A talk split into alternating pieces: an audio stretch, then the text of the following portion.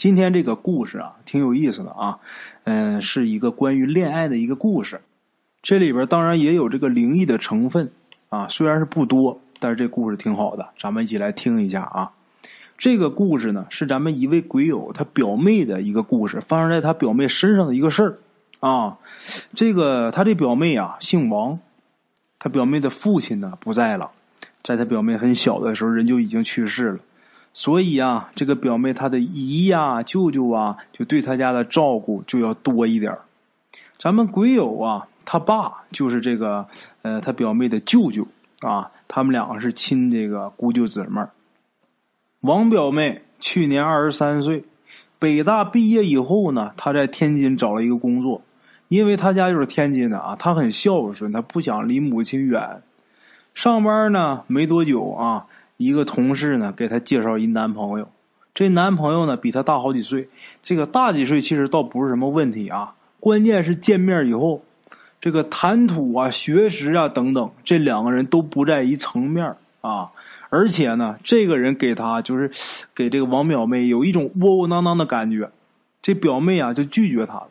当然啊，这个女孩嘛，说话比较委婉，也不会说是当面去拒绝，就是后来呀回短信的时候。委婉的拒绝了，啊，那个男人呢，名叫大伟，这小子啊，可能是这个理解理解能力有问题，也可能是耍赖，就装作听不懂，就听不懂这表妹的拒绝，磨磨唧唧的，还一直在追求。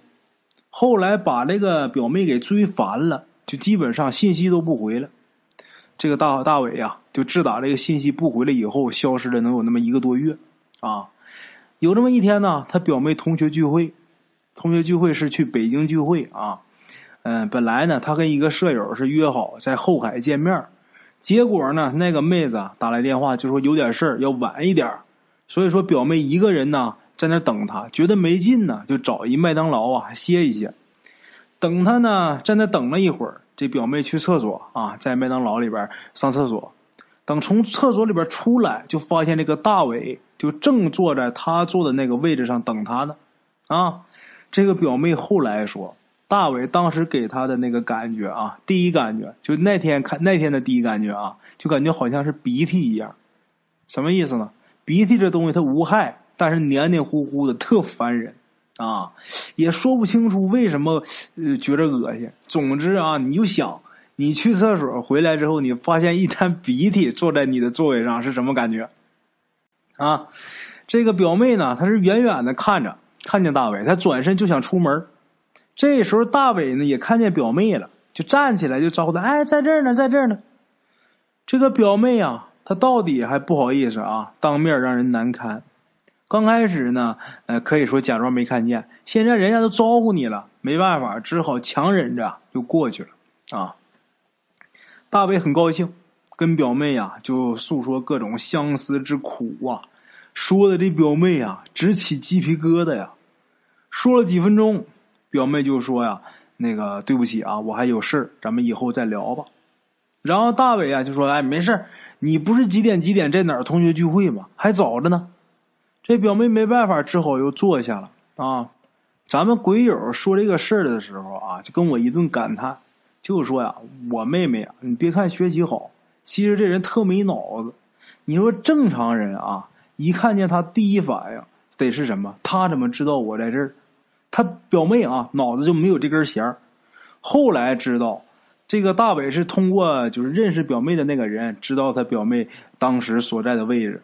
那个人也不是故意出卖他表妹，就是大伟一问啊，那人随口一说。那那个人怎么知道的呢？他表妹啊，自己的行程安排就每天都在朋友圈里边写的老详细了，还配图呢。啊，这个表妹走不了，就一边喝着东西啊，一边在那烦啊，时不时的呢还得礼貌的假笑一下。也怪啊，就听他说，这个表妹慢慢就不那么讨厌他了。其实大伟啊，他说的还是那些俗不可耐的话啊。说了一段时间，告一段落以后。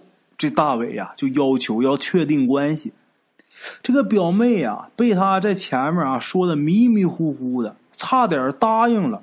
就好在啊，这人还没有完全糊涂，就说呀：“我暂时不想考虑这些事儿啊。”刚起来要走，这个大伟呀，扑通一下给他跪下了。当时吓得啊，这个鬼友他表妹脑子一片空白啊。大伟就跪着唱歌，唱的是啥也不知道，反正就是恋爱的歌呗，你爱我，我爱你，你侬我侬的呗，是吧？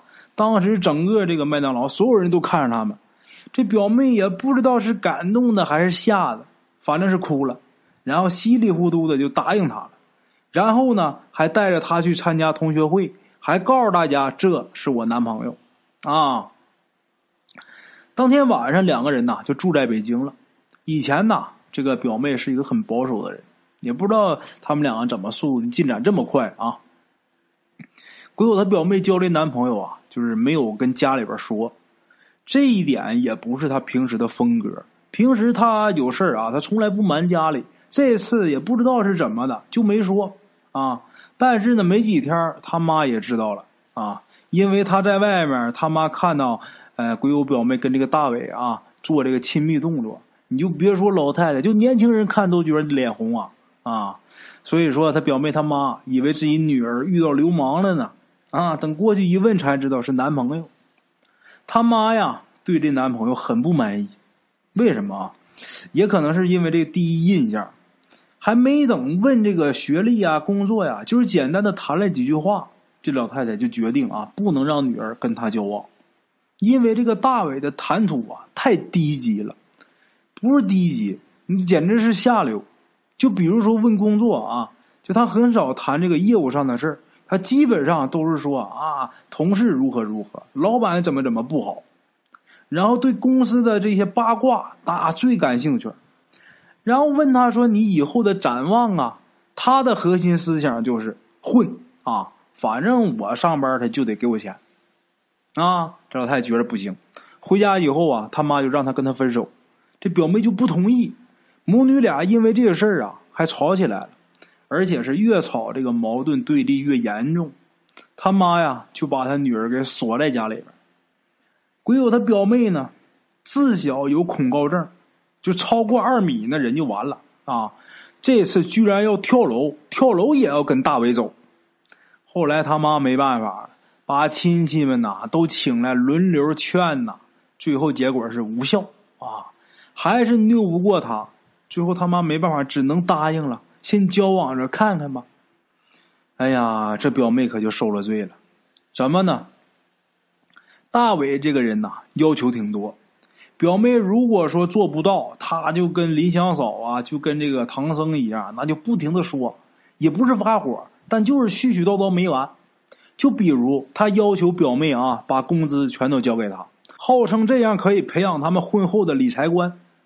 表妹的工资啊是大伟的四倍呀！刚开始不愿意，大伟叨叨了一个星期，每天就为这个事儿打电话，能打好几个小时。后来表妹实在是受不了了，得了，我花钱买个清净吧，答应他。然后每个月给表妹三百块钱啊！这表妹把工资全给大伟，大伟给表妹三百块钱，说呀：“你吃饭，你妈给你做饭是吗？那你要那么多钱干什么呀？”啊！后来知道。大伟拿着这个钱去各种风月场所玩，当然啊，这是分手以后才知道的。这些事儿啊，表妹家里边都不知道。后来有一年多，他妈偶然发现这表妹去医院的诊断书，这诊断书上啊有妇科病，他就感觉到这个问题严重了，把女儿叫过来啊，就威逼利诱。这一问，表妹是彻底的崩溃了。他自从跟了大伟以后，他已经打过三次胎了，而且打胎后大伟还不让他休息，啊，不答应，那大伟就絮絮叨叨没完。表妹他妈也崩溃了，就是以前啊，自己女儿就跟男孩连手都不拉，后来啊，知道即便如此，大伟啊还在就是他女儿打胎那段时间出去找小姐，而且呢，这个表妹归我表妹还都知道，这事儿还没完。第二天，表妹她堂嫂来了，她堂嫂很不好意思，什么事儿呢？原来她堂哥上了那个黄色网站啊，就是所谓的那个澡堂子网啊，居然在上面发现了表妹了。这事儿呢，哥哥没法说，没办法，只好在接受自己媳妇儿一顿臭骂之后啊，你为什么上那种网站？这那一顿臭骂之后，然后让自己媳妇儿来说来，这个鬼友表妹他妈呀。一听一听这事儿啊，那人立马就昏过去了。等抢救醒过来的时候，已经是在医院了。这个表妹一看这个妈都这样了，也全都交代了，还是大伟逼着他照的。而且呢，他知道大伟曾经啊把这些照片给过一个呃有这个低级趣味的领导看过，但是呢，不知道他还传到网上这件事儿。